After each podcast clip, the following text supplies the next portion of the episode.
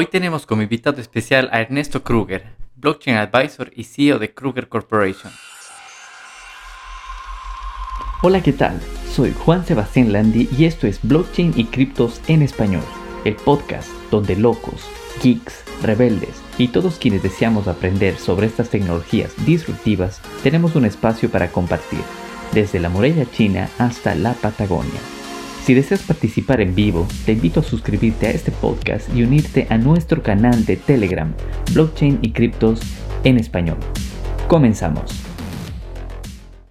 Hola a todos, bienvenidos a un episodio más de Blockchain y Criptos en Español. Hoy es sábado 19 de junio del 2021 y han pasado exactamente 12 años, 5 meses y 17 días desde que se vino el primer bloque de Bitcoin Em, el día de hoy hemos tenido, bueno, no el día de hoy, esta semana hemos tenido muchísimas noticias en, en, en cuanto al, a novedades cripto, hemos tenido nuevos datos en cuanto al, a la inflación de la Fed en Estados Unidos, hemos tenido también muchísima em, volatilidad en los mercados criptos. Eh, Bitcoin llegó aproximadamente a los 40 mil, 41 mil ahora se encuentra alrededor de los 35 mil más o menos. Y bueno, quiero darle la bienvenida a mi co-host José Valareso, que me escucha desde mm, Canadá. ¿Qué tal, José? ¿Cómo estás? Eh, hola, Bambi, todo bien, gracias. ¿Y tú? Bien, bien, saludos a todos desde Barcelona. José está desde Ontario, Canadá, ¿verdad? Eh, sí, sí, desde Toronto, Ontario, Canadá. ¿Cómo va el tema del, de la minería, José? Me parece, no sé si recuerdan, la semana anterior José estaba en la última entrevista y se escuchaba un zumbido increíble y era el tema de los mineros, ¿verdad? Sí, sí, sí, bueno, eh, esta semana mejor eh, ya conseguí eh, sacar a todos los mineros de la casa, están ya en otro lugar. ya no están generando el, calor que generaban antes, pucha, era, era insoportable, pero, pero está bien, el tema de la minería está estable, los, los costos de las transacciones en Ethereum están cayendo, siguen, bajos, bajos, bajos, pero, pero bueno, este momento está todo estable, se podría decir así.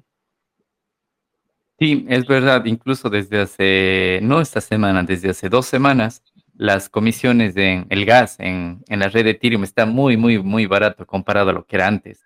Por ponerles un ejemplo, hace unas dos semanas más o menos empecé yo a analizar un proyecto que se llama Proof of Humanity y mm, en donde tienes que poner un poco de Ethereum eh, como colateral, es decir, como garantía para hasta una vez que se valide tu identidad como humano y una vez validada, te devuelven.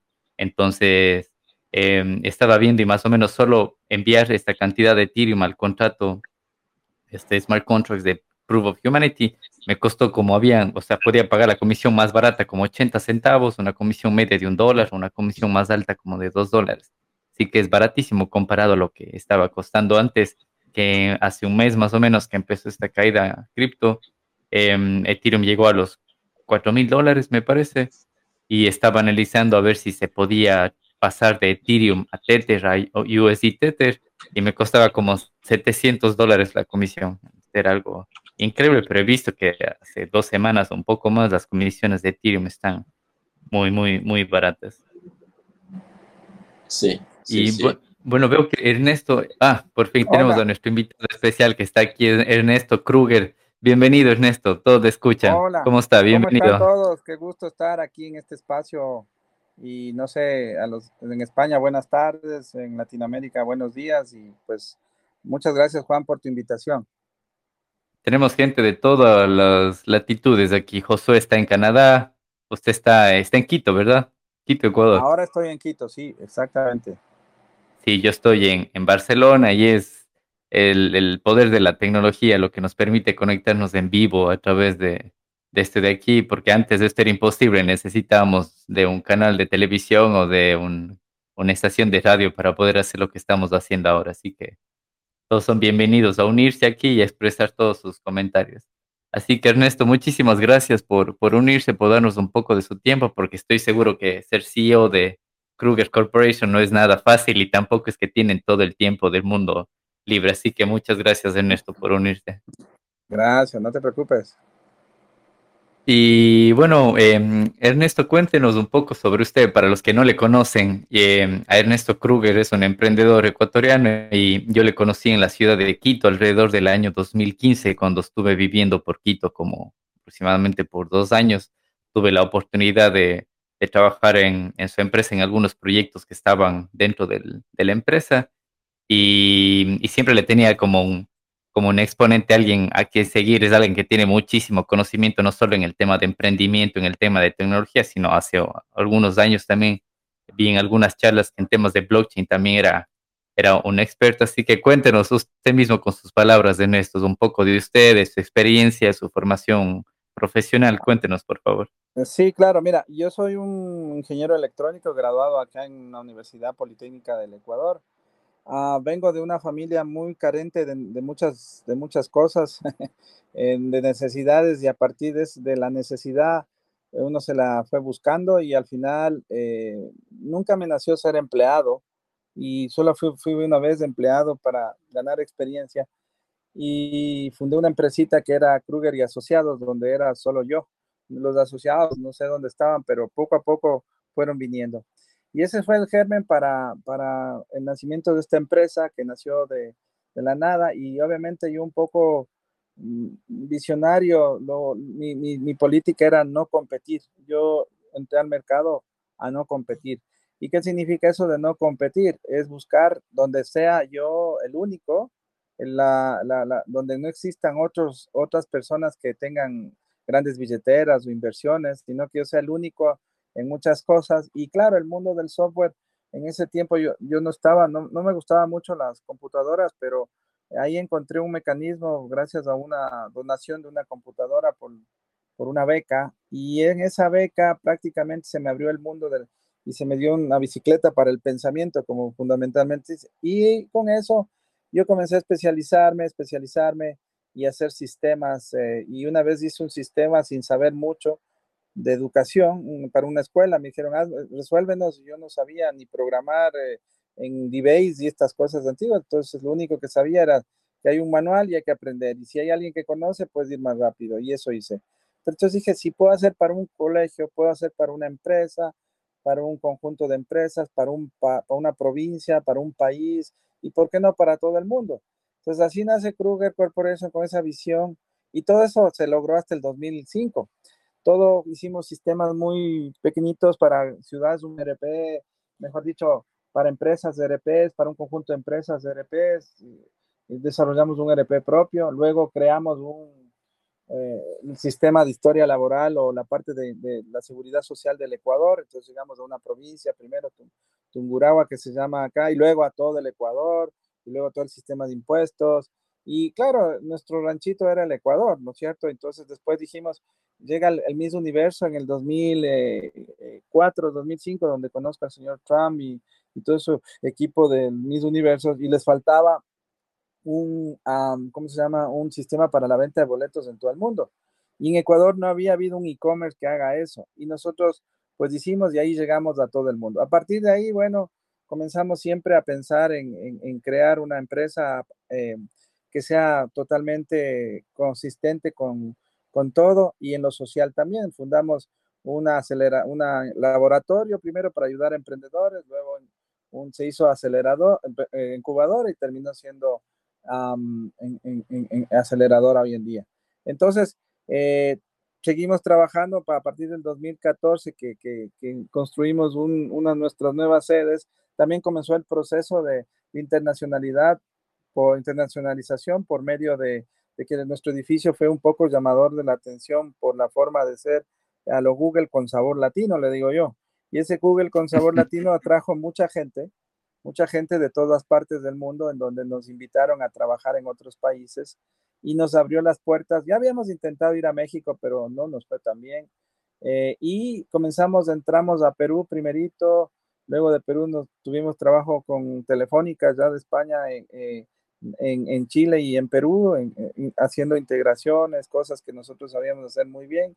Y a partir de ahí, todo ese proceso de trabajo nos, nos, nos, fue abriendo las puertas a que sigan visitándonos gentes. Y luego llegó una gente de España y nos dijo, vengan a España, crucen el charco, nos convenció, cruzamos el charco abrimos una compañía en España, comenzamos a trabajar, nos caímos, eh, nos volvimos a levantar, eh, luego de eso compramos una empresa en, en, Centroamérica que estaba un poco al borde de la quiebra, pero así fue el comienzo, luego comenzamos a, operar ya en Panamá, este, Costa Rica, El Salvador, Guatemala, Nicaragua y, bueno, comenzó el crecimiento. Después de eso se fue a Bolivia el tema y luego en el, en el año de la pandemia entramos, justo antes de la pandemia estábamos entrando en Colombia eh, y, ya teníamos abierto Colombia y luego en la pandemia abrimos México.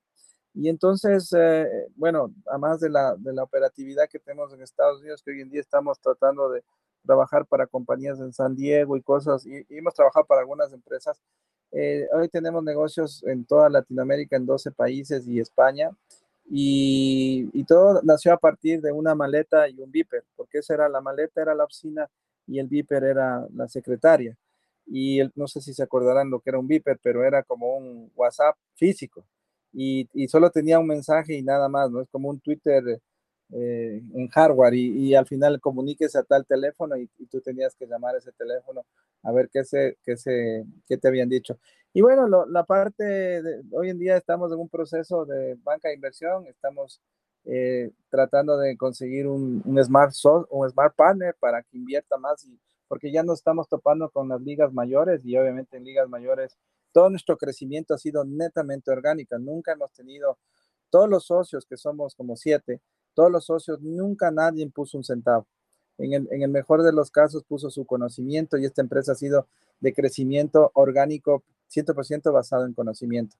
Y bueno, mi experiencia es que justamente durante estos años, ya son van a ser 28, 27 años, van a ser 28, eh, ha sido bien satisfactoria. Nosotros siempre hemos estado incursionado en cosas nuevas para no competir y hemos fracasado, nos ha ido bien en otras cosas, nos hemos tenido que reinventar y aplicar lo que nuestra, nuestro propósito como empresa es, pasión por la innovación que transforma vidas. Nosotros hemos innovado permanentemente y entendiendo la innovación como las cosas que uno hace, las estrategias que uno hace para que te tengas clientes y te sigan comprando y sigas creciendo. Y hemos hecho mucha innovación, pero obviamente transformando vidas de personas, personas de todas las regiones de, ahora tenemos eh, de toda Latinoamérica, que cada uno tiene su historia. Hemos también servido de germen para, para muchas empresas. De hecho, tú, eh, Juan, eh, conociste muchas de ellas cuando estuviste ahí. Y esas empresas tienen que ver con startups, con gente que ahora está en Silicon Valley, cosas que estábamos vendiendo para Tacendes en China o, o empresitas que tenían que ver con educación. Y últimamente estamos involucrados mucho en la educación. Creamos un colegio secundario para, para, ayudar en la pandemia a cambiar la educación y la forma de pensar. Este es nuestro último emprendimiento, se llama Kruger School. Y lo que estamos siempre buscando es divertirnos, tener esa pasión, lo que nos gusta y apoyar a la gente que, que, que, que tiene nuestra misma visión. Eh, hemos tenido aciertos, desaciertos, hemos cometido errores, hemos eh, eh, cometido, digamos, éxitos completos, pero la vida del emprendimiento y del emprendedor y del innovador eh, ha sido interesante y hemos sido un, agente de cambio en muchos aspectos, comenzando en Ecuador y ahora en Latinoamérica, donde hemos invertido también en fondos de inversión, en, empresas como Platzi, como, como eh, uno doc, un Doc3 o empresas que están eh, dando mucho que hablar en, en, en Merkeo, en Colombia, High Stack TV en Estados Unidos, eh, Cryptos, que es nuestros hijos, digo yo, son como nuestros hijos. Eh, eh, y así tenemos algunos ejemplos de, de, de, de cosas interesantes. En el mundo cripto también he, invertido en etapas tempranas en, en exchange, en, en, empresas que, que, han estado desarrollando ICOs, en empresas que han estado trabajando en creación de monedas, en empresas que, que, están trabajando. Hoy en día estoy en un proyecto de un hedge fund eh, eh, y que incluye eh, trabajo con institucionales. bueno, el mundo me ha llevado al mundo cripto que es en lo tecnológico, yo siempre he tenido como mi flagship, ¿no es cierto? Entonces, anteriormente fue la arquitectura empresarial, en donde yo era una persona que manejaba muy bien estos términos, hasta que llegó, ya te contaré cómo, cómo fue que llegué al mundo cripto, pero ese es mi background y, y, obviamente mm, he estudiado, si, si me, me, preguntas formación profesional, he estudiado por coincidencia en Israel, este, he estudiado en, en, en el TEC de Monterrey, eh, siempre no me ha gustado mucho largo, ¿no? Que han sido de un año y a veces eh, compartido el tiempo y también en la Escuela Politécnica de Madrid, este, complementario. Siempre yo estudio en base a lo que necesito, no para un título ni para nada. Entonces, esa es mi formación, eso soy lo que soy. Eh, y bueno, a veces, si me describen como una persona, soy un emprendedor serial, un, un tipo que está buscando siempre es entender lo, cómo hacer innovación, etcétera. Qué interesante. bueno, sabe de muchísimas materias, de muchísimos temas. Y ya quería preguntarle, ¿en, ¿en, qué año es que se ganó la computadora en esta, en una beca, algo así me contó que se ganó su primera sí, computadora? Justo la fotografía que, que, ven en el, en el eh, esa es una anécdota, ¿no? Si, si quieres, es, mm. es que yo no, por mis carencias económicas, eh, con una madre, un mono parental, con todo faltando, incluso muriéndonos de hambre, a veces con no teniendo que comer y cosas, pues tuve el apoyo de un colegio en, Quito que nos ayudó a, a, que yo pueda estudiar porque parece que era medio, llamaba la atención eh, en la forma de ser, aunque yo era calladito, medio tartamudo, no, no, no, no, no, no era muy, aunque poco a poco comencé a hacerme extrovertido, yo era muy introvertido. Y entonces, obviamente, eh, siempre me gustaba eh, ser competitivo. A mí me gusta mucho el fútbol y el fútbol te da la, la, la, las, algunas enseñanzas como el trabajo en equipo, te da las enseñanzas como, por ejemplo, todo lo relacionado con, con, estrategias. Entonces, como yo, yo jugaba fútbol y era competitivo y todo eso, siempre me gustaba competir también en temas de, concursos, ¿no? Y el concurso es que básicamente yo estaba caminando, no había ni para coger el bus, y encontré un canal de televisión. Y cae un aguacero de esos terribles, eh, eh, terribles, y yo me escampo y me quedo en la puerta. Y en la puerta alcanzo a escuchar que nos falta un colegio para un concurso de competencias que era bien conocido en ese tiempo en, Ecuador. Quien sabe, sabe. Y, y yo, muy arrebatado, Sí, yo vengo por, el, por eso. Este, yo, yo quería inscribir al colegio, no tenía el permiso ni del rector, de nadie, pero le inscribí al colegio donde estaba y participamos. Y fue lindo porque nos llevaban con todos los gastos pagados a Guayaquil. Eh, era un equipo que competía en varias cosas, juegos, eh, de saber, de estrategia, y, hacías puntos y luego eh, era bien simpático. Y no solo que participamos, sino que ganamos a nivel nacional. Y de premio nos entregaron esa computadora que ven en la fotografía mía del WhatsApp, del, de, perdón, del Telegram, y esa, es, esa cajita que parece acordeón era un Atari. Yo decía, ¿qué diablos es esto? Tontera de regalo, ¿no? Eso, y me regalaron tres libros que esos sí fueron un regalo, de Dal Carnegie, cómo ganar amigos, cómo hablar en público y cómo suprimir las preocupaciones. Esos libros, más la formación que tenía de, de mi madre, que me enseñaba mucho principios, valores de, por ejemplo, eclesiastés y cosas así, me, me, me, cambiaron la vida, porque eso de hablar en público me comenzó a darle de las preocupaciones, que no te preocupes, que soy optimista. Entonces me regalaron los libros que me formaron y me regalaron una cosa que quedó ahí como para diciendo, como una curiosidad, ¿qué será esto? Yo seguí mi carrera eh, y tuve contactos en la universidad con las computadoras, pero no me gustaban las computadoras. Pero me acordaba de esto, de este eh, regalo, y muchos hubieran deseado tener esa Atari, yo ni la usé.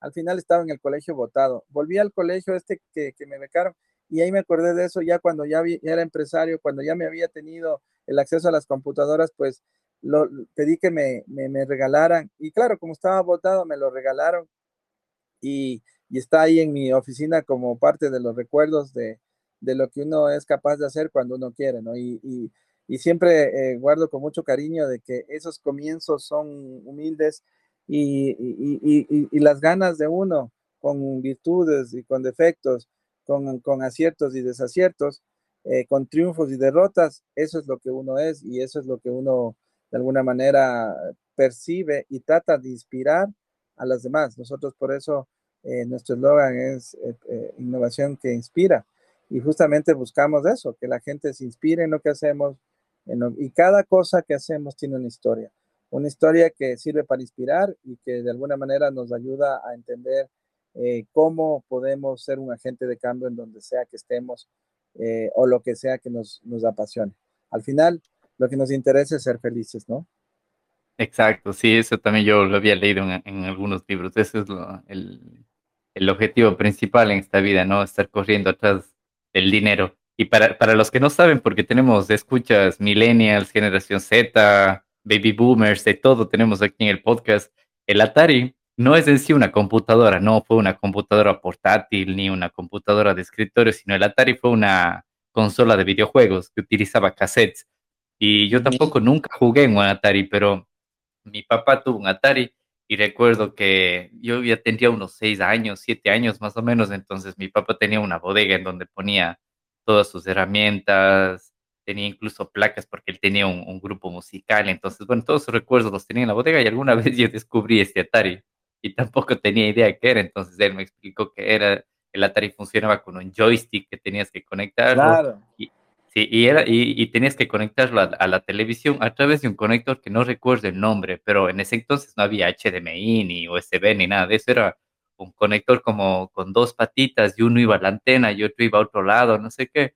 Y en las televisiones antiguas, eso de, de tubos de rayos catódicos, ahí tenías que conectarlo y tenías que poner un solo cassette. Y es más, el Atari, si no estoy mal, el Atari que tenía mi papá, porque hubieron algunas versiones de Atari, podías conectar solo hasta dos jugadores pero originalmente la Atari te venía solo con un joystick, entonces es, es muy interesante lo que usted cuenta, que se ganó un Atari sin saber de qué, qué mismo era el Atari, pero era una consola de videojuegos y fue famosísima durante los 70s, 80s que pegó. Y también nos comentó del el tema de, de, las oficinas de Kruger que se parecen un poco a Google y recuerdo que eso era, eran, no, parecía un poco hasta como de atracción turística. Recuerdo que mucha gente llegaba a Kruger y pedía un tour ahí.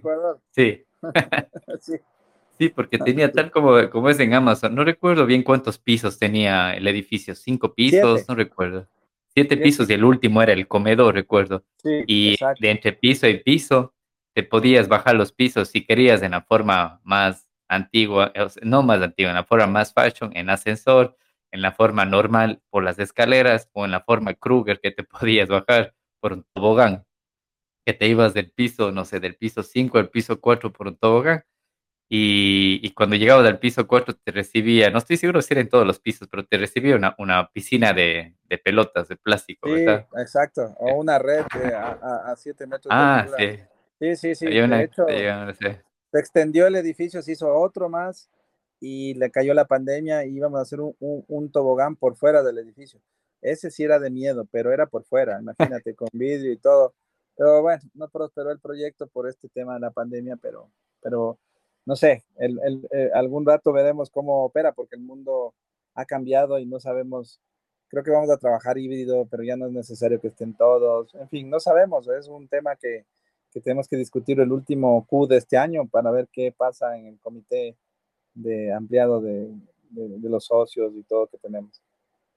Sí, y tiene, tienes razón, justo iba yo a preguntar eso del tema de objetos físicos que recuerdo que tenían en la oficina, tenían, tenían consolas de videojuego también, los arcades de estos antiguos, no recuerdo qué Street Fighter o así, pero tenían los arcades también. Era, sí, sí. era divertido, a mí lo único que me gustaba, yo pasaba metido en estos uh, cosmos o como les llamemos, con esas palanquitas y era un vicio el tema. Hoy ya no me gusta tanto los juegos, aunque mis hijos me hicieron comprar esta PlayStation 5 y, y, les dije, no, esta no es de ustedes, esta es mía, para controlarles, ¿no? Y para que me vengan a visitar también, porque algunos ya se me casaron, pero, pero bueno, es, es, es parte de, de, la vida, la gamificación y bueno, pues es parte de, de, de, ver cómo opera esto y nosotros eh, le metimos mucho gamificación al, al, al, edificio y todo lo que hicimos porque era importante para justamente tener lo que, hemos desarrollado, una gran cultura organizacional y, un referente en muchas cosas, pero que bueno, ahora estamos tratando de retomar, porque sí nos ha sido, sí fue un cambio y tratar de hacer la telecultura y ver cómo hacemos la telecultura híbrida, porque la verdad eh, sí afectó la parte no, no tener el contacto, el no tener, esta semana nos reunimos 10 personas a los tiempos en un comité y, la felicidad de la gente fue genial porque volvieron a, nuestro, a nuestras oficinas, a nuestra razón de ser, a nuestro, a nuestro lugar de origen. Y obviamente e, e, el ser humano es eso, ¿no? Es, es contacto, es, comunicación, es un ser social. Exacto. Sí, y mm, también me parece eh, curioso y importante lo que dice, porque creo que ninguna otra generación ha vivido lo que tuvimos que vivir nosotros. Esta semana también yo acá en España trabajo para una consultora alemana y bueno, no esta semana, hace unas dos semanas se nos hizo una encuesta nuevamente, porque ya se nos hizo una encuesta en, en enero de este año, donde se preguntaba a la gente si quería trabajar completamente en local, es decir, irse a la oficina o un híbrido de 50-50 o si la mayor parte del tiempo se quiere trabajar en remoto. Y en enero la tendencia era como 50-50, pero ahora que estamos ya en junio se nos volvió a preguntar y el más del 80% de la gente votó para que la mayoría del, del tiempo y de las horas de trabajo sean en remoto, así que incluso las oficinas de acá de Barcelona y oficinas en Alemania muchas de ellas están buscando la opción de, alquilar ya no un, piso completo o un edificio completo, sino zonas de coworking donde como a la final vamos a hacer menos gente trabajando y por menos horas en, el, lugar, entonces son las mejores opciones que, se están viendo acá porque ahora comparan lo que se gastaba en temas de alquiler y todo eso por mes y por año a lo que el año anterior no se utilizó casi para nada la oficina, entonces fueron gastos completamente innecesarios. Así que bueno, esperemos que también les vaya muy bien a ustedes con ese tema de la, la cultura de teletrabajo. Así es, tenemos que ver qué, qué sucede mismo, ¿no? Y ya te contaremos.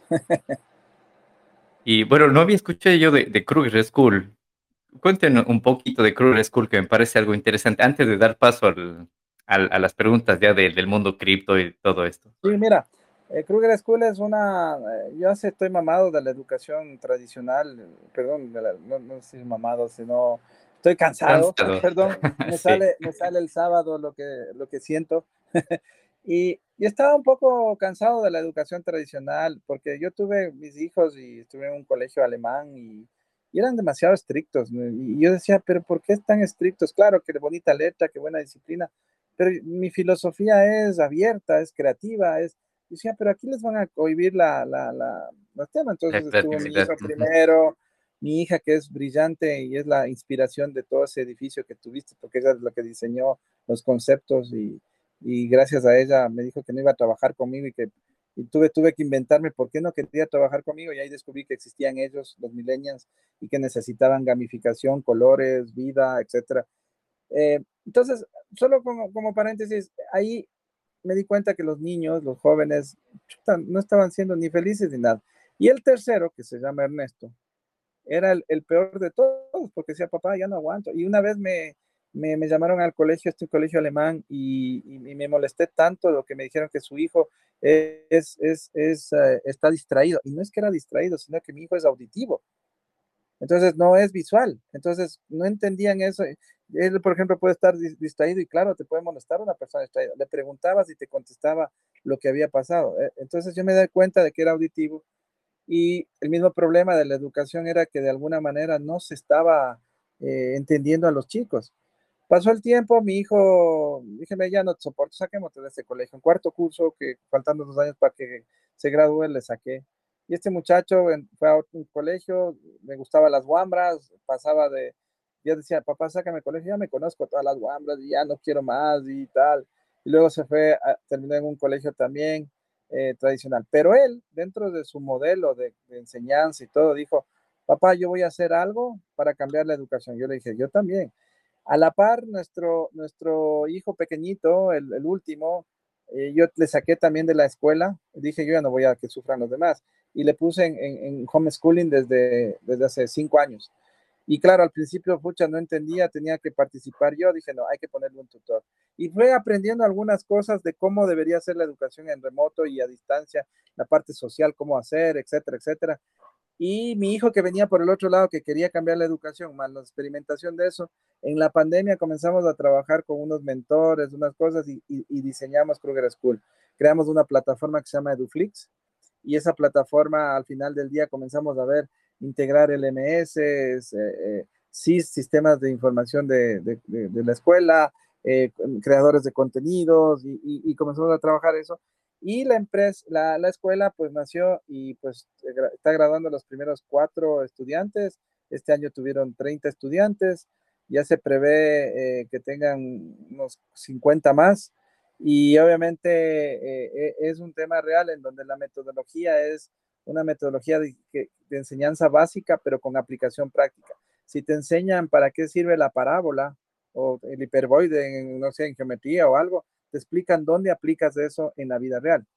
Y adicionalmente a eso, les hacemos descubrir qué deberían las personas eh, eh, les apasionar, porque no todos piensan igual, no todos son matemáticos, no todo eso. Y en ese contexto, eh, creamos una, metodología que le llamamos K-Learning, donde básicamente lo que hacemos es descubrir qué le apasiona al chico. Entonces hacemos un biohacking de la, del chico para saber cómo es su comportamiento, qué es lo que apasiona, que es mucho mejor que una orientación vocacional.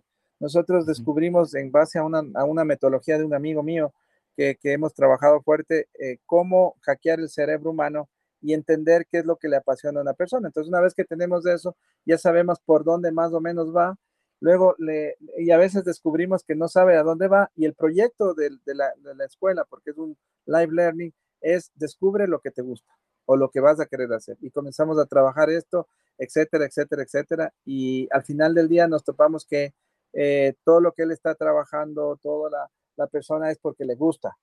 O a alguien le encanta, qué sé yo, los pescados, los, no sé, los tiburones, hay un chico y, y se mete en eso y él mismo estudia. Entonces la enseñanza es porque te gusta y no porque te imponen.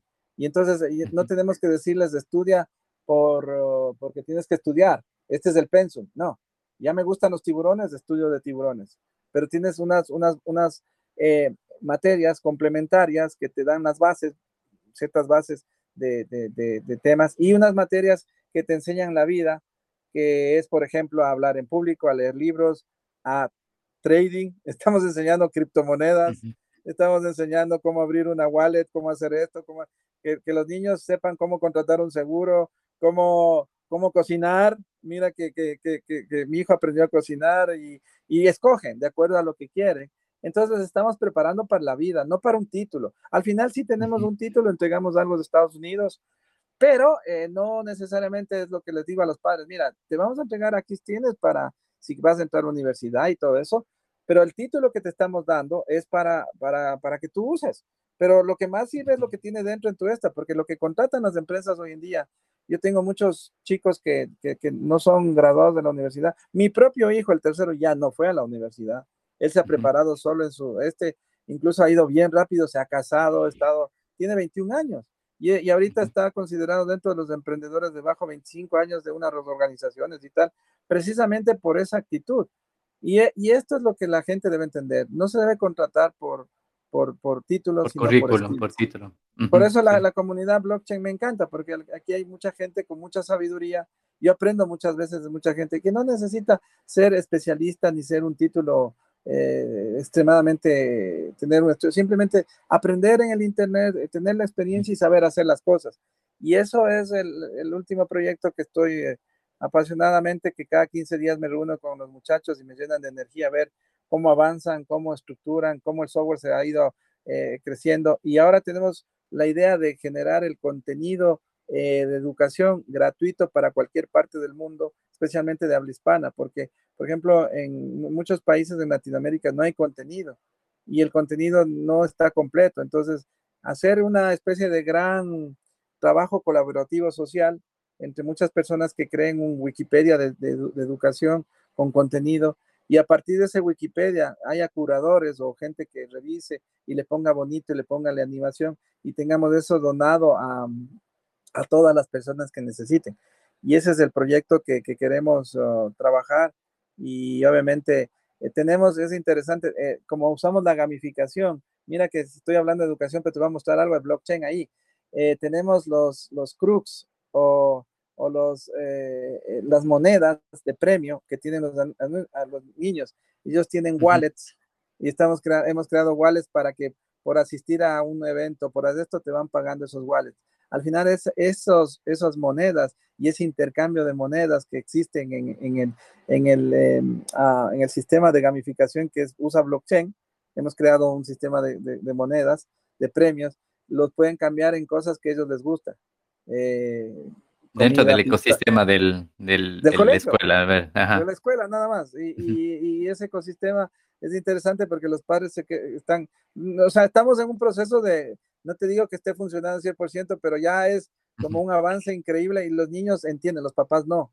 Y entonces eh, es interesante, ¿no? Y entonces luego los premios, oye, te vas a ganar una pizza, te vas a ganar un, no sé, un juego, eh, una tarjeta de regalo para comprarte el FIFA, eh, etcétera, etcétera. Entonces, esto, esto es parte de, de, modificación, los patrones, también tenemos masterclass con gente de, primera, hemos tenido gente de Google, gente de, primera, donde les explican a los niños de manera jovial cómo hacer. Tenemos ahorita una, una alianza, no me acuerdo los nombres, eh, con, con, con, una asociación mundial donde dan gratuitamente en inglés, eh, todo es en inglés, ¿no? Todo hemos hecho una escuela también en idioma, los profesores son bilingües, pero se explica en inglés porque el inglés es, es la base de todo. Ahí te enseña francés, se enseña chino también, en, si quieres, en, en, en, en extracurriculares. Y bueno, eh, eh, es bien simpático compartir esto, enseñarles también el mundo blockchain a, a los niños.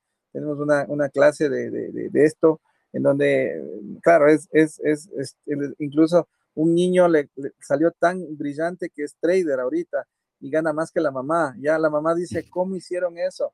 Pues nada, el chico es un trader, le pidió mil dólares nada más y ahora, bueno, multiplicó por, y le acogió justo en la época, al inicio del año, comprenderán que eh, eh, el, el, Bitcoin estaba en 11 mil dólares, ¿no? Y, y, pedir la décima parte de un Bitcoin, luego le multiplicó por 5. Enero y 2020. y él le ha hecho trabajar y ahora, y esto, oye, eh, ¿qué te parece Cardano? ¿Qué te parece Estelar? Oye, ¿qué, qué, qué me recomiendas? Bueno, mira, vamos viendo el Market Coin, veis cómo está, deja ver esto, Market Coin, Market, ahí vemos cómo está, todas estas historias, y, y es simpático. Entonces, los propios niños con 16 años están haciendo otra historia. Entonces, a ese nivel es lo como la educación. Debemos enseñar también a que no le tengan miedo a las tecnologías como blockchain, que, que no se dejen guiar por lo que dicen, que no, mi papá dice que eso es malo, que, que, que, que tema el narcotráfico, que el lavado de terroristas, perdón, de lavado de activos, de, eh, eh, a veces pienso más rápido lo que hablo, disculpen, este, em, temas de, de terrorismo, y adicionalmente temas de, de, de, no conocer a la persona y todo este tipo de cosas. Eh, al final, es, la enseñanza es la clave de todo, como en, como en blockchain. Si me preguntas cómo llegué a blockchain, es por, me invitaban comunidades, yo era medio escéptico, ¿y esto qué es? O sea, no entiendo, pero sí entendía matemáticas, entendía criptografía, entendía intercambio peer-to-peer, -peer, y ahí comencé a entender, lo que no entendía era los, los generales bizantinos, chuta, y comienzo a leer. pero sí es clarísimo, sí, con un radio, pero claro, no había radios, ¿no? ¿Cómo hacer eh, que se comunique? Y ahí como, como entender cómo era. Y claro, por cosas de la vida, alguien me vende, yo le digo, le compro, y a 100 dólares unos bitcoins, y bueno, el resto se fue haciendo historia, ¿no? Entonces, y claro, sí es un buen negocio, pero al principio la duda y todo, uno como entra, ¿no? Pero si, si alguien me hubiera educado desde el inicio formal, no porque me topé con una comunidad y esa comunidad hablaba de esto o, de aquello, sino que todo el contexto de educación formal debería enseñarte este tipo de cosas. Debería enseñarte finanzas, debería enseñarte cómo invertir en, en, en, en, Robinhood, en, en hacer todo lo que hoy en día los niños hacen. Yo, si volviera hacia atrás, si hubiera tenido esta enseñanza, me hubiera ahorrado siete años o diez. Porque estudié en una universidad que perdí el tiempo. Y, y, de lo que estudié aplico ni un 5%, solo las capacidades, los, los, los skills de enseñanza, de búsqueda, de solucionar problemas, etcétera. Eso es lo que me quedó. De ahí el resto, pregúntame si yo, yo un circuito integrado he hecho algo o, o temas de salud médica o temas de eso, nada. Yo digo, al final uno es lo que es en base a la experiencia. Y eso es lo que vale en la educación. O, la famosa ecuación del cuadrado perfecto, no sé qué, es el día de hoy. Si no me cuadrado perfecto, ¿para qué carajo? Perdón, ¿para qué sirve? Entonces, muchas veces uno se topa con eso. Entonces, en la, en, la escuela enseñamos que si tú tienes eso, ¿para qué aplicas y para qué te sirve? Entonces, ah, te sirve para las finanzas, ¿por qué haces esto? Para agrupación, etc. Ah, perfecto. Para resolver fórmulas que te permiten proyectar el, futuro. Ya listo, muy bien. Pero bueno.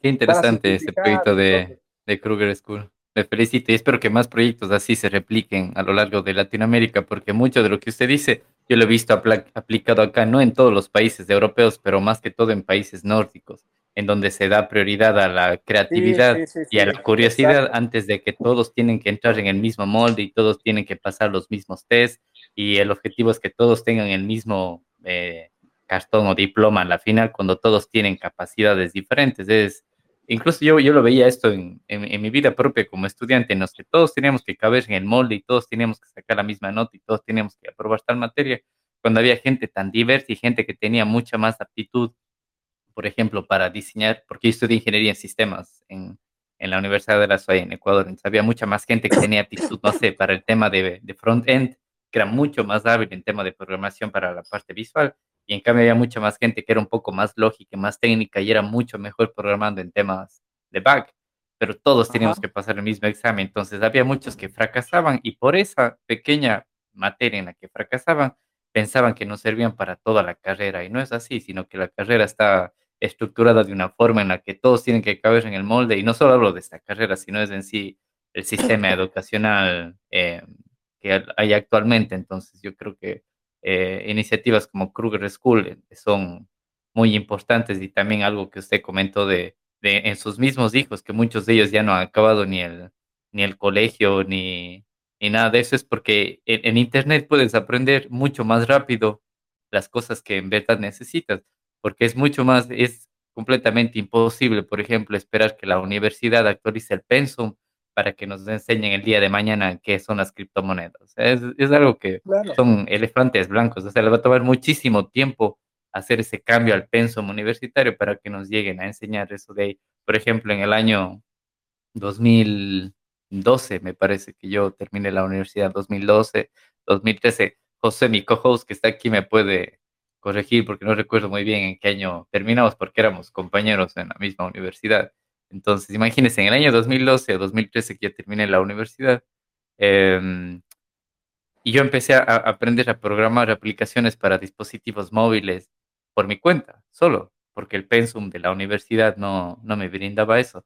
A pesar de que las tiendas para aplicaciones móviles empezaron a ser públicas de acceso a desarrolladores alrededor del 2008 o 2009 más o menos. Entonces fue cuestión de, o sea, yo llegué como tres, cuatro años tarde a esa ola y incluso ahora, imagínense, año 2020, las universidades, en, no solo en Ecuador, a nivel mundial, no tienen, no enseñan nada de esto en el tema de movilidad ni nada de eso. Entonces, como, como usted mismo comentó, Internet democratiza ese canal de comunicación, donde antes dependíamos como de grandes universidades o de grandes medios de comunicación para tener acceso a esto y ahora está disponible para todo el mundo a través de Internet y la última actualización, porque incluso antes teníamos que, no sé, lo que nos daban en un año de universidad para los seis meses siguientes ya estaba desactualizado y tenían que esperar hasta que, para que cambien el, el, pensum y también lo del el contenido en español. Es importante también lo que ustedes están haciendo,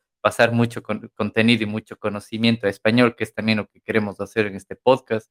Y como les he comentado en algunos episodios, este podcast nació de una conversación de, geeks y de amigos frikis que estamos metidos en el tema de desarrollo de software y todo eso. Y de ahí poco a poco se fue uniendo más gente y nos dimos cuenta de que de alguna manera teníamos el, la ventaja o el privilegio como de estar en, en José en Canadá, y estar acá en, Europa, en donde este tipo de, de, tecnología y de conocimiento es mucho más amplio y hay eh, contenido en español.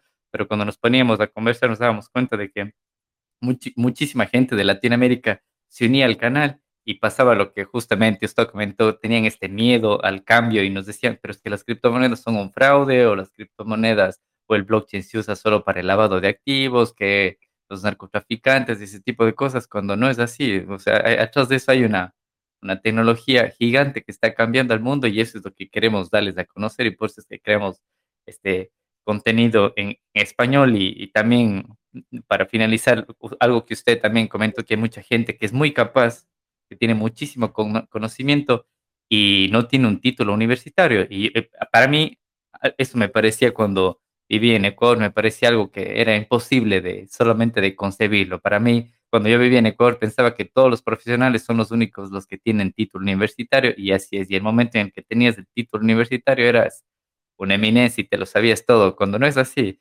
estando acá en, en Europa trabajo, tengo la oportunidad de trabajar en proyectos internacionales con gente de todo el mundo, con gente de Alemania, de Australia, de acá de España, de Inglaterra, y la mayoría de reuniones son en inglés. Y muchos de estos desarrolladores son muy, muy inteligentes, muy capaces y no tienen título universitario. Muchos de ellos habían abandonado la universidad porque encontraban información más actualizada y contenido en, en, en, Internet. Y aún así tienen trabajos eh, buenísimos, están en, los top desarrolladores de aquí en las empresas. Bueno, eso también creo que lleva un poco de la cultura empresarial. Hay empresas que para ellos es más importante el, cartón antes que el conocimiento pero acá se da prioridad al, conocimiento antes que el cartón. Así que, bueno, creo que hemos conversado, esta ha sido una introducción larguísima, porque hemos, hemos comentado más que todo de temas de Kruger, su background, y bueno, hemos dado un poquito de pinceladas de tema cripto, así que quiero darle el, el paso a mi co-host Josué, que tiene un par de preguntas relacionadas al mundo cripto, a ver si se las hace. Así que vamos, Josué, adelante. Gracias, Bambi. Eh, hola, Ernesto. Eh, que Hola.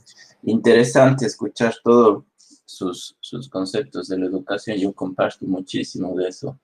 Em, eh, le quería preguntar con, con, todo esto de que está metido en la, en la educación, pues entonces usted, eh, ¿cómo, ¿cómo, les explica a los, a los niños, cómo le explicaría a una persona que, que tal vez no está en, en contacto con, con, con, mucho con esto de las tecnologías. Eh, ¿Cómo le explicaría qué es el blockchain? ¿O cómo, cómo le explica qué es el blockchain? Sí, a veces uno se pregunta cómo le explicaría a mi abuelita qué es el blockchain. Y una broma es que mi hijo, el más chiquito, dice blockchain, blockchain, blockchain. Esa tontera que es. Entonces, alguna vez yo les. Eh, entonces tenía que idearme cómo, cómo explico que es un, es un tema centralizado que que, maneja minería, ¿cómo, ¿cómo explico todo eso? Entonces, yo pensaría que es, que es una tecnología, que eso es la gente cualquiera entiende, tecnología, es una tecnología, ¿no es cierto? Que sirve para hacer intercambio de cosas, que tienen un valor, una representación, es, como un billete que se transmite.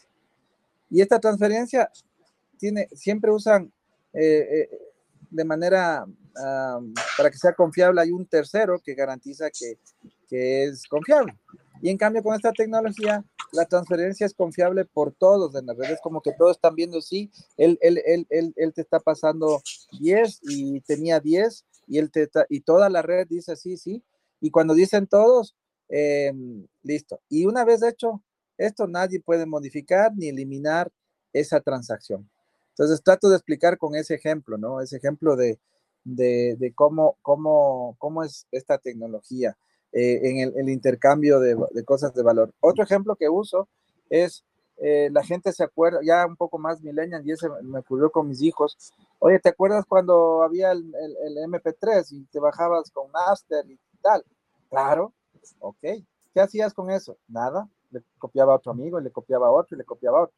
Ya, el pobre cantante que vivía de eso, ¿ganaba o perdía plata? Pues perdía plata porque le estábamos pirateando. Ah, ok. ¿qué te parece si hay una tecnología donde hace la canción y, y emite un número de canciones limitadas, 10, y él comienza a vender esas canciones y, te regala una a ti? Y tú dices, qué chévere canción, le voy a, le voy a copiar a mi hermana. Eh, y el rato que le copias te quedas sin la canción. Ups, ¿qué es eso? Eso es una magia de blockchain. Entonces, trato siempre de dar estos ejemplos así sencillitos para que se pueda entender, porque de por sí la, el entender que es una, el blockchain es una, una base de datos, de registros, que almacena datos en bloques que están interconectados y que sus eh, transacciones son irreversibles. Eso no se entiende. Pero si explicas en ese contexto, eh, lo haces sencillo y, obviamente algo pueden comenzar a entender y, despierta sobre todo la curiosidad y luego la gente comienza a leer, buscar más información y al final, luego de esa información, ya te haces especialista y comienzas a entender. Yo al principio, puchica, ¿qué es esto del consenso? A ver, yo quiero verlo funcionando. Y claro, y me hice unos temas y encontré un, un link por ahí que es fantástico. Dije, qué maravilla, aquí está, le expliqué. Luego, en una reunión que hicieron en Kruger, en la comunidad cripto, la Cripto Club que les llamamos eh, con K, ¿no? Entonces, el Cripto Club, el rato que comenzamos a hacer, eh, eh, y me encantaría que poner todos estos podcasts de ustedes en el Cripto Club, este, uno, uno comienza a explicar, a hacer un ejercicio con dados, ¿no? Me pareció fantástico lo que hizo. Cogió dos dados, nos dio dos dados a cada uno, y, el que saque 12 me avisa, y paz. Yo, yo sacaba uno 12, y todos las, trataban de sacar 12 hasta que uno me alzaba la mano, y el rato que alzaba la mano, listo, le daban un premio y les registraban como un bingo en un papelito, listo. Ahí está el consenso. Ahí está. claro, así es como aprendí yo el, el, el tema con ejemplos sencillos y todo.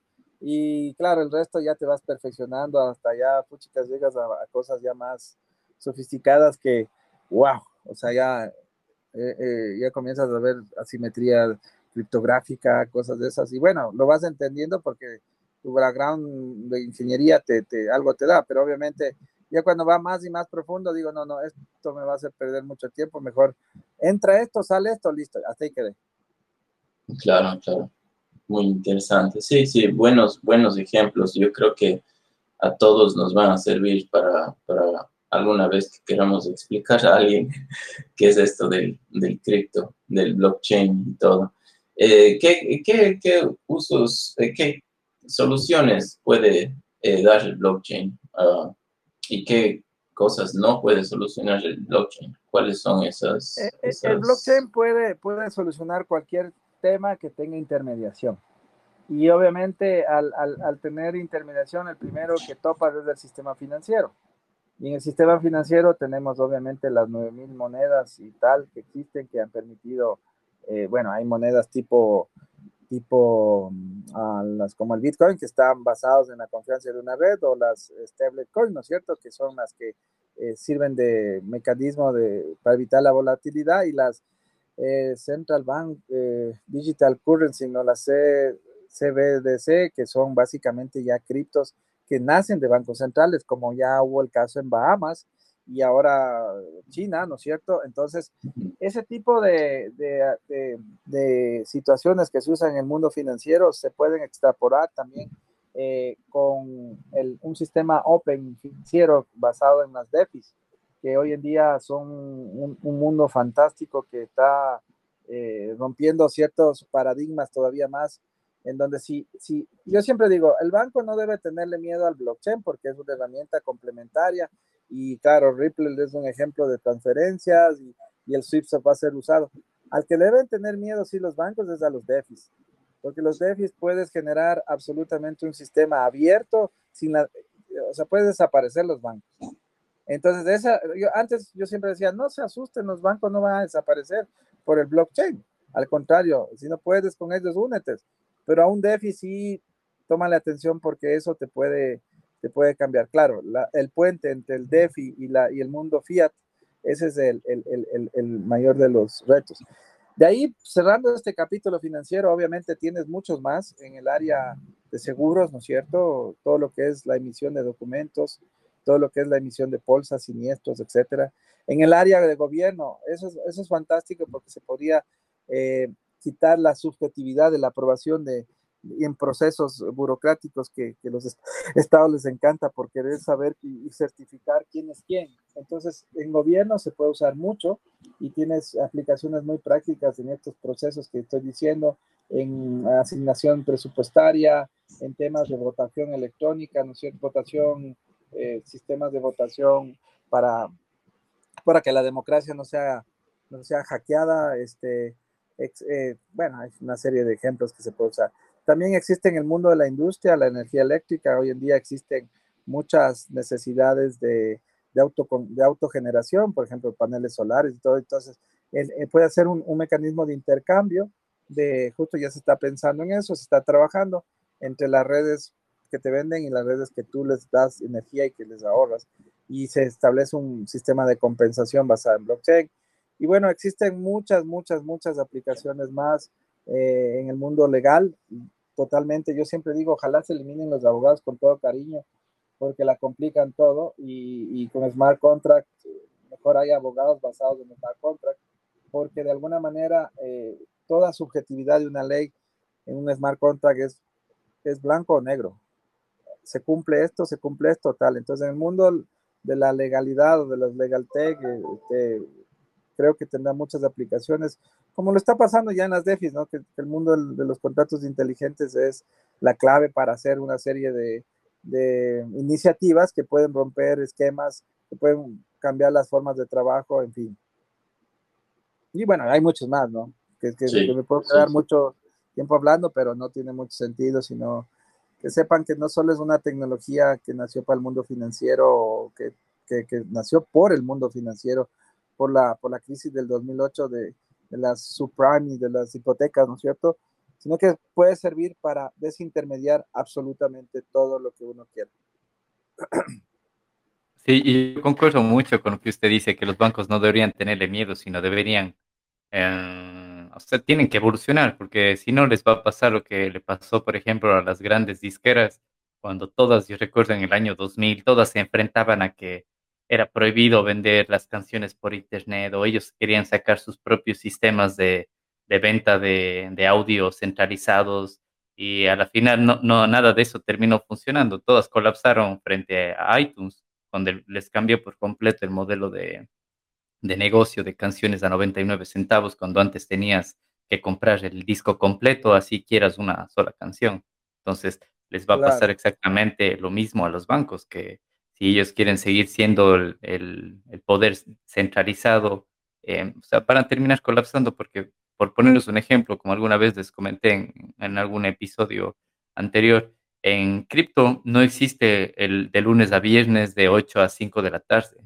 En cripto no existe de que haga una transacción hoy y tiene que esperar de 3 a 5 días hábiles para que funcione. O en cripto no existe de que si envías dinero de Ecuador a Taiwán, tienes que pagar el cambio de moneda y tienes que esperar, necesitas el código SWIFT y si es que pusiste el código SWIFT erróneo, pues, te fregaste, se irán dos semanas más en la disputa de a ver dónde quedó tu dinero y ese tipo de cosas. Entonces, los bancos tienen que aliarse al, tema de cripto y hay muchos que ya lo están haciendo, porque a la final lo que esta revolución blockchain va a terminar haciendo es de que los bancos van a terminar siendo una aplicación de la blockchain, porque actualmente nosotros somos los que utilizamos bancos, es decir, o sea, suena feo, pero más que todo es como que los bancos nos utilizan a nosotros para sobrevivir, pero al final, con la blockchain no necesitamos bancos. Los bancos van a necesitar de la blockchain para vivir en sí. Un banco será simplemente una aplicación en tu teléfono que te brindará los servicios que tú quieres. Y atrás de eso, puede que el banco esté utilizando DeFi o que esté utilizando en una primera capa, eh, por ejemplo, las monedas fiat, pero atrás de eso la pasa a cripto para mover rápidamente desde Ecuador a Canadá o desde Ecuador a Estados Unidos y el banco que no se monte a esta ola, entonces simplemente va a desaparecer, así como pasó con los que alquilaban los cassettes para las películas, o por ejemplo las oficinas de correo, porque ahora tú no envías una carta, para eso tienes WhatsApp o el correo electrónico, o sea, les va a pasar exactamente lo mismo y hay bancos que ya están subiéndose a esto. Eh, bueno, en, Latinoamérica no creo que haya, no sé, no estoy muy al tanto, pero acá en Europa hay muchos bancos que ya tienen proyectos blockchain. Eh, estoy seguro que casi todos los bancos con, con blockchains privadas, no, pero sí, con no, utilizan blockchain públicas. Entonces ahí va mi, segunda pregunta, mi siguiente pregunta, Ernesto. Quería preguntarle, em, no sé si usted con, con Kruger tiene ya algún proyecto en blockchain en el que se encuentran trabajando, algún proyecto que, claro, obviamente nos pueda conectar, contar nada que sea ultra top secreto, algo que nos pueda eh, comentar tenemos un framework de trabajo de desarrollo low code eh, con blockchain, es decir, hacer eh, proyectos para cualquier empresa eh, basada en blockchain, hacerlo rápido. Tenemos un sistema que se llama K-Blockchain, que es nuestro, en donde usamos incluso un ledger propio creado y también tenemos conexiones al, al, ledger del Banco Mundial, el Banco Interamericano de Desarrollo, el Banco Mundial. Este, y, y, y en ese trabajamos también y hemos creado sistemas así de, de aprobación, de, tokenización, sobre todo un sistema de tokenización y, manejo con contratos inteligentes. Es un framework que sirve para desarrollar proyectos de cualquier tipo, ¿no? Eso se llama K-Blockchain, estamos metidos desde eso desde hace unos tres años trabajando porque creíamos que nosotros podíamos crear nuestras propias nuestras propias estructuras, nuestras propias wallets, nuestras propias todo, y lo hemos hecho. Y, pero claro, y por eso usamos esto en la escuela, los CRUX, que son las monedas de, intercambio, o sistemas de loyalty para bancos, o trazabilidad agrícola que estamos haciendo con nuestros sistemas, en fin. Adicionalmente a eso, eh, nosotros eh, dentro de nuestras startups estamos invirtiendo en un hedge fund, estamos creando un hedge fund con todas las de ley, estamos eh, con gente de Malta, con gente de Luxemburgo, con gente que está trabajando en brokerage en, en, en, Colombia, tenemos una, una, una, gente también en, Ecuador, Perú, y, y, obviamente, ¿cuál es el objetivo de esto? Es justamente hacer el, el, el, quant, ¿no es cierto? Trabajar como quants, quant, que es ese mundo, ese, el, el, puente entre el mundo fiat y el mundo, y el mundo cripto, eh, sea mucho más amigable con institucionales, con bancos, con etcétera. Entonces, este fondo de cobertura básicamente hará margin trading, hará temas eh, con institucionales, con empresas que bancos y cosas que, que estamos trabajando con la legalidad y todos los temas, porque lo que más, lo que más está mal en el mundo cripto es que es la, la indefección en, en, cuanto a ciertas regulaciones, qué pasa si ocurre tal cosa, porque obviamente al ser un tema no controlado, pues hay que darle ciertas políticas y ciertas, uh, ciertos elementos para regular ciertas cosas sin que sea abusivo el tema, ¿no? Porque ya cuando se meten los abogados la friegan todo, digo yo.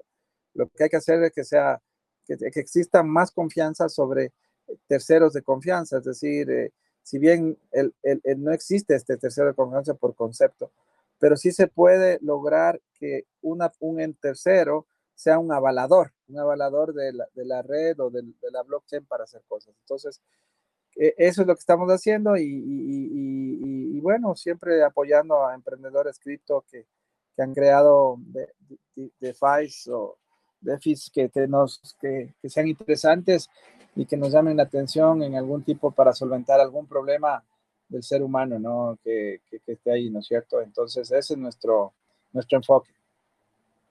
Yo concuerdo con usted en, en lo que habló de, de, los abogados. Yo creo que los abogados son los hackers del sistema analógico actual en el que vivimos, porque se las saben todas así, por dónde atacar, por dónde no atacar, los puntos débiles del sistema y todo eso. Los, los hackers del sistema actual en el que vivimos. Y bueno, ¿qué cree usted acerca de, la región? Porque la mayoría que nos escuchan son de habla hispana y la gran mayoría de Latinoamérica, también hay gente de España, pero ¿qué cree usted de Latinoamérica en, el tema del, del, cómo las criptos y blockchain les puede aportar valor al, a, la región?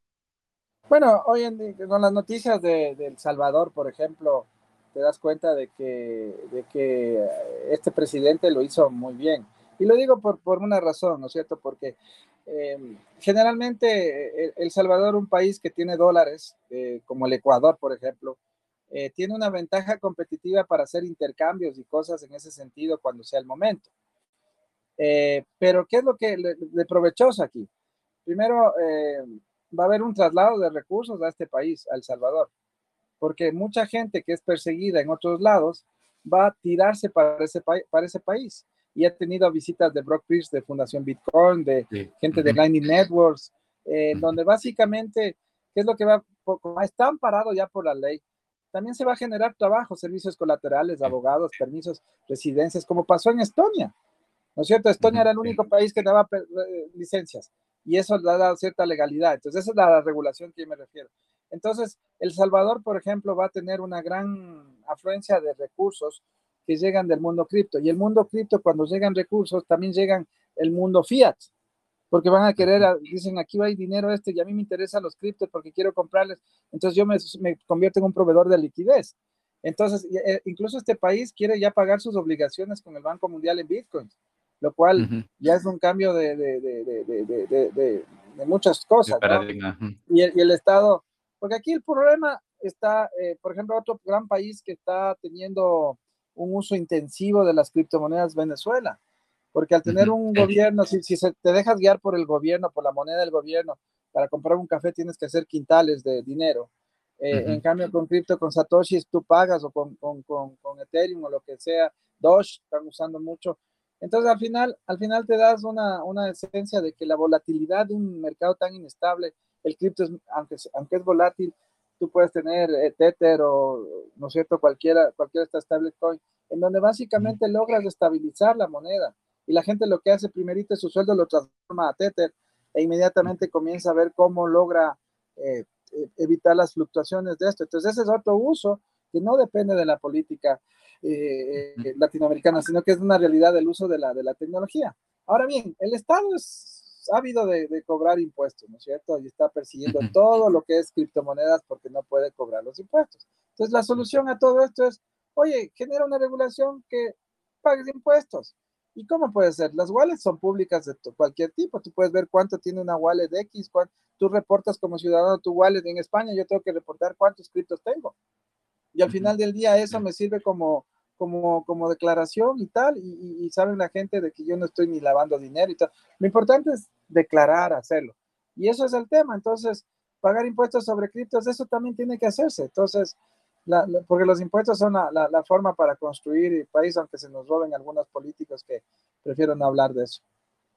Bueno, ahí entre el tema de blockchain también, que si el Estado se bitcoiniza, podría incluso hasta sus propias cuentas o el tema de financiación de proyectos, todo eso también lo pueden utilizar en blockchain y así públicamente como ciudadanos podríamos ver a dónde va a parar el dinero, si se está utilizando bien o no. Pero bueno, ahí va a depender del, claro, del gobernante de turno. A ver, bueno, a muchos de ellos no les convendría que, que todo quede público, así que, que no sé. ¿Qué cree usted que le hace falta a Latinoamérica y a Ecuador para ser referente en esta cuarta revolución industrial? Que vemos que El Salvador ya dio el primer paso. aparte le falta educación a los políticos. Este, Se ponen a, a, ver, hablar de cosas del siglo de hace dos siglos, ¿no es cierto? Es como la educación no ha cambiado, las la finanzas quieren mantener el tema.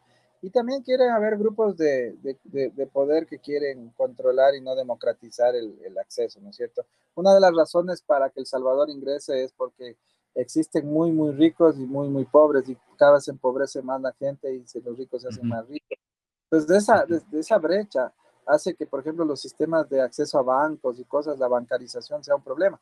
Y claro, ahí, por eso está Lightning Network haciendo el proyecto ahí eh, eh, ya puedes tú trabajar con eso sin necesidad de ir al banco. Te bajas, te, registras ya. Como, no, como manejan cantidades muy chiquitas, no van a lavar dólares con un montón de gente. Estás accediendo a la base de la pirámide. Y entonces eso, eso me parece muy importante a la hora de, investigar y ver qué, qué, ocurre con estos temas, ¿no?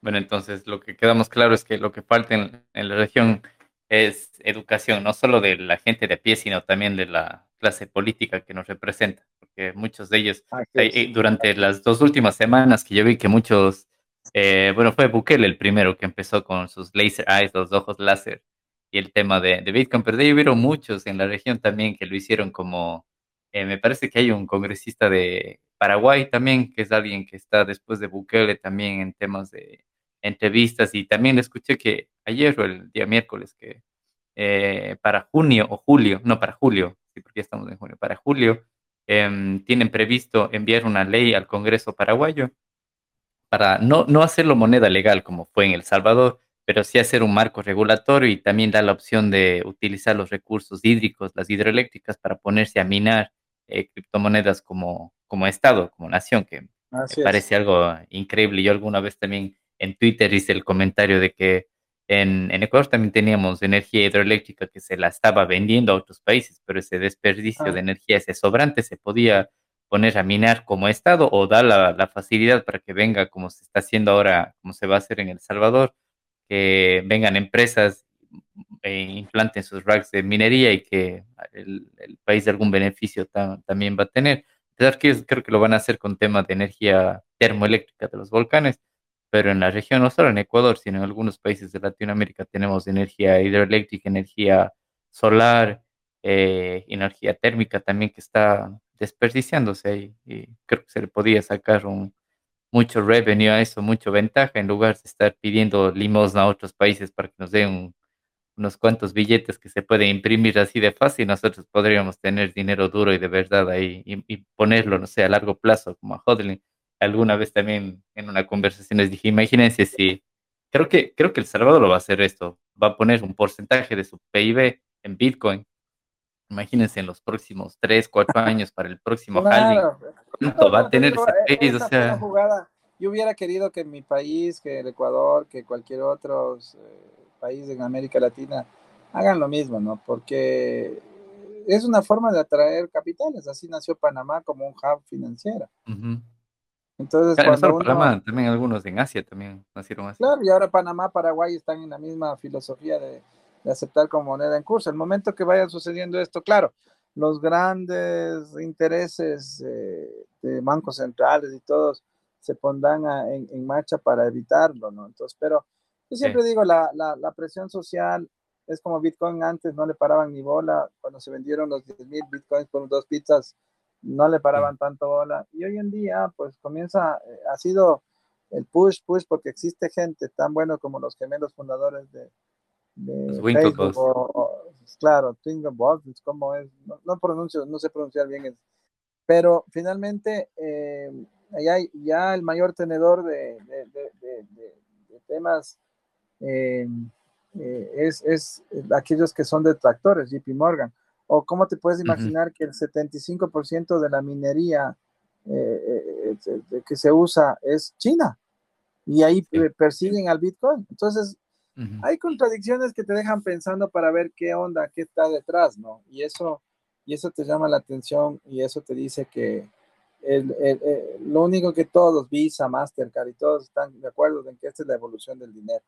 Y lamentablemente el que no, no quiere evolucionar, pues puede seguir ahí y va a tener sus cosas hasta que llegará el momento en donde como la pandemia, no, no, yo no uso internet. Ah, bueno. Y los, los tuvieron que aprender y adaptarse. Lo mismo va a pasar esto. Esto es cuestión de, de tiempo nada más y ya estamos viviendo el tiempo.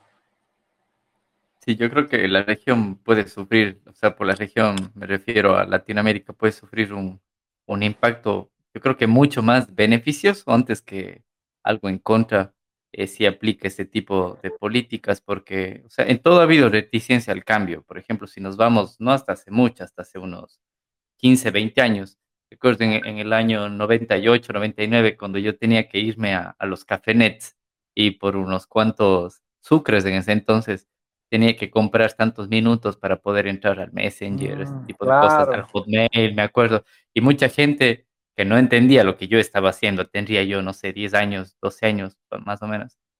Me decían, pero eso para qué sirve? Estás gastando tu dinero, eso no sirve de nada. Incluso a veces se enojaban cuando yo me perdía toda la tarde en los cafenets.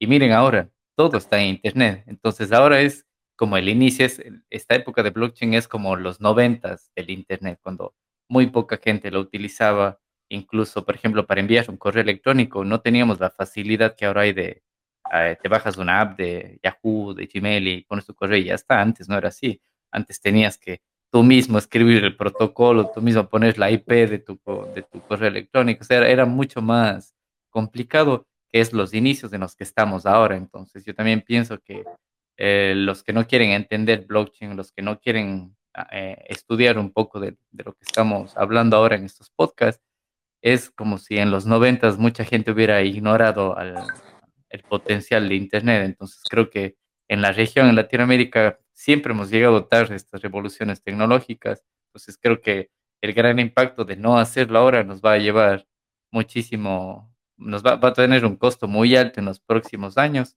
Y más que todo para las nuevas generaciones, que ellas son las que van a, van a ser más beneficiadas de esto, sino, por ejemplo, cómo le explican a, a la nueva generación Z, lo que les comenté hace un momento, que tengan que esperar de tres a cinco días hábiles para recibir una transferencia, o que sábado y domingo los bancos no funcionan, o ese tipo de cosas. Incluso ahora, por ejemplo, que a mí también me parece algo único que no habíamos vivido en ninguna otra generación, de que ahora un niño de 6, 7 años, incluso hasta menos, si es que sabe manejar bien el celular, puede descargarse una wallet y empezar a transaccionar con criptomonedas. Cuando actualmente en, ningún país. Imagínate, claro, ya nos dio el ejemplo Ernesto que lo están haciendo en Krug. Esos niños de 7, 8 años saben cómo funciona el mundo de las cripto cuando actualmente una persona tiene que llegar a cumplir 18 años o 21 años, dependiendo del país, para poderse abrir una cuenta en una entidad eh, centralizada. Y que de ahí, o sea, por ejemplo, a esto voy, el dinero fiat está limitado a fronteras. Le paran bola al, niño, que es el futuro, el futuro de la patria. Exacto. Sí, pero que ahí veo que, que concordamos en, en, muchas cosas, Ernesto. No sé si, José, tienes alguna otra pregunta que quieras hacerle a Ernesto. Sí, bueno, yo, a mí me, me gusta eh, hablar esto de la región, ¿no? ¿Qué, qué nos, qué nos afecta o cómo, cómo nos afectaría este tema del blockchain? Eh, Ernesto, la política latinoamericana o, es decir, la ecuatoriana eh, puede sufrir bastante impacto con esto del blockchain. ¿Cuál, cuál que sea el mayor impacto que se pueda dar? Eh, en, en específico más para nuestra región? Yo creo que los gobiernos van a, a tener eh, los mismos temores y, y, van a haber una, una, un tema de regulación, pero va a ver como, como hoy en día existe la política ideologizada, ¿no? La ideología del foro de Sao Paulo y la ideología de, de derecha. Entonces hay países que están por libre mercado, otros que, que, que no. Y entonces eh, en el mundo va a haber esta división en donde hay gente que está pro y otro que va a estar contra. Pero más allá del tema es que la tecnología no pide permiso, va a ser, eh, todos países como ideologías a veces quieren ser lo que ser por ideología, pero en realidad lo que sirve es que sea, haya para las personas que comer, para que haya trabajo, que haya todo eso. Eso, independientemente de la ideología, eso es lo que se busca. Y hay ideologías muy de izquierda, muy de derecha que demuestran eso. Muy de derecha, Singapur, un ejemplo, Japón, ¿no es cierto? Que son eh, ejemplos de desarrollo. Y muy de izquierda, la propia China, la propia China que es muy de izquierda, no es tonta y produce y es la segunda economía del mundo y, y sigue creciendo, amenazando incluso la hegemonía americana. Entonces, desde el punto de vista geopolítico, esa es la realidad y habrá países pro blockchain y, y no blockchain. Al final, ¿quién gana? La, la, tecnología dice quién gana, te dice por la, satisfacción de la gente. Hay gente que gana dinero y, se siente bien y ayuda y comparte a los demás. Obviamente ese es el, mejor camino, pero habrá otros que no, pero se quedarán en, eh, cuando uno ve la fotografía de Corea del Sur y Corea del Norte, se quedarán apagados, sin, sin luz. Y entonces eh, creyendo que, incluso con en ciertas cosas es lo que te sirve, pero como las armas, en realidad el mundo es otra cosa no pide permiso y va a haber una serie de cambios muy fuertes eh, que se van a sentir y la propia presión social que existe hoy en, en, Latinoamérica, que, que, se ve en Colombia, que se ve esto, ah, muchas veces provocada, pero otras, esto sí es genuina de, de, de, las oportunidades para los jóvenes, para la gente que está en, esto, en estos temas, es una, una realidad. Y eso es el, el, el punto fundamental que hay que entender y pues hay que adaptarse, ¿no? Yo creo que ahí está el punto que tenemos que entender todos. Sí, sí, eso de adaptarnos, ¿no? A muchos les costará, pero eh, a, la, a, la, larga todos nos tenemos que adaptar a, a, lo que vaya viniendo en esto del, del tema del blockchain. Eh, y bueno, para, para que si nos puede contar algo, algo ya distinto, ¿no? Quería, quería quisiéramos saber acá en, en el canal eh, si nos puede contar una anécdota, alguna experiencia curiosa que, que, le haya sucedido. Bueno, la, la, anécdota que te, que te, conté del computador, ¿no? Es, es cómo entré a este mundo, ¿no? Y luego cómo a través de una comunidad que, que, me, que me, regalaba bitcoins, este, eh, entendí que cómo era esto y no entendía nada al principio y, y cómo poco a poco fue cambiando todo, pues es lo que yo tengo muchas anécdotas, ¿no? Pero por tiempo ya me, me, me queda poco tiempo porque, tengo unos temitas eh, que hacer, eh, otra charla, este, pero fundamentalmente eh, las, las, las, las, personas somos historias y somos historias que contar, ¿no? Y a veces esas historias hay que interpretarlas y aprovecharlas. Y si este espacio ha servido para compartir, para ayudar a las personas a entender esto, esto es parte de una anécdota. un chico que fue a mi oficina, que conoció nuestros derechos y que ahora tiene su programa en España y que tiene una comunidad con ustedes, con Josué y todo el equipo.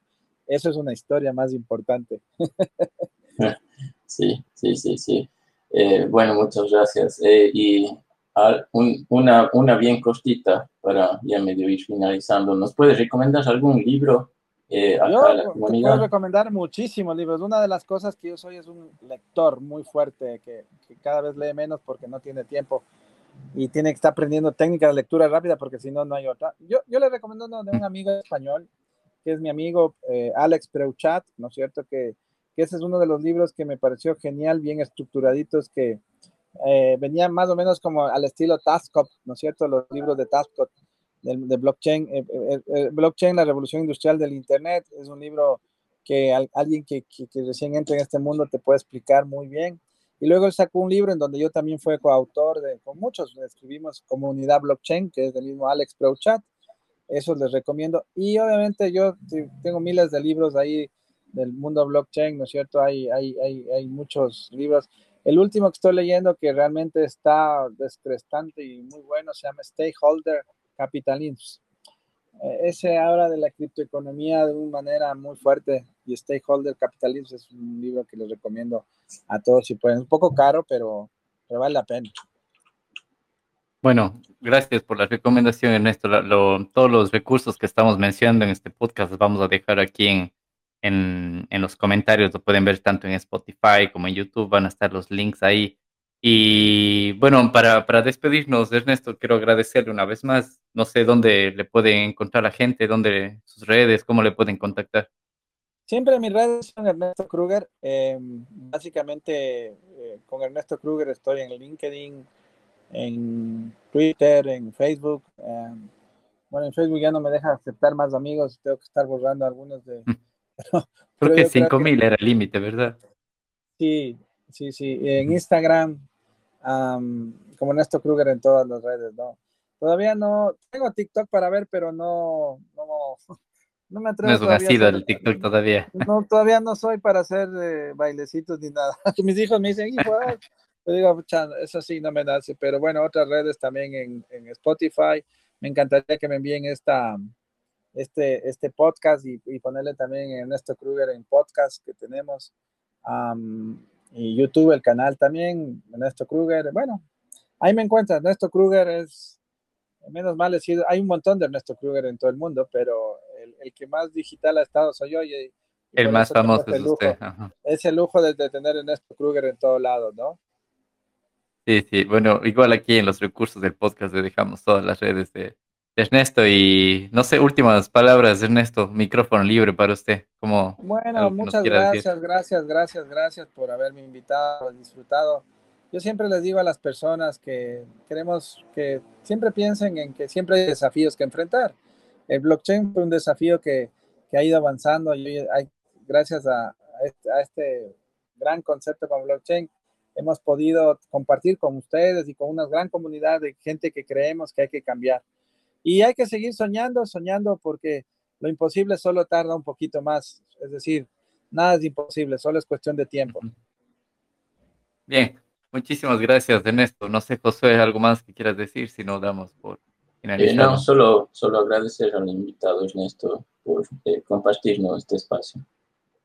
No, pues muchísimas gracias a ustedes y, y quedo a las órdenes y, y si me envían el, el, la grabación les agradezco mucho y muy amables a todos los oyentes que tuvieron el, eh, a bien escucharme, muy agradecidos y pues estoy siempre a las órdenes. Muchas gracias. Ernesto. Bueno, muy bien, un buen día. Sí, Muchas gracias. Y bueno, nada más amigos, eso ha sido todo por el episodio del episodio número 12. Hemos estado casi una hora y media conversando con Ernesto. Y gracias José también por conectarse desde Canadá. Gracias a todos los que han estado aquí conectados por escucharnos. Creo que este ha sido uno de los podcasts más largos, pero se merecía porque la conversación, la conversación estuvo muy interesante con Ernesto.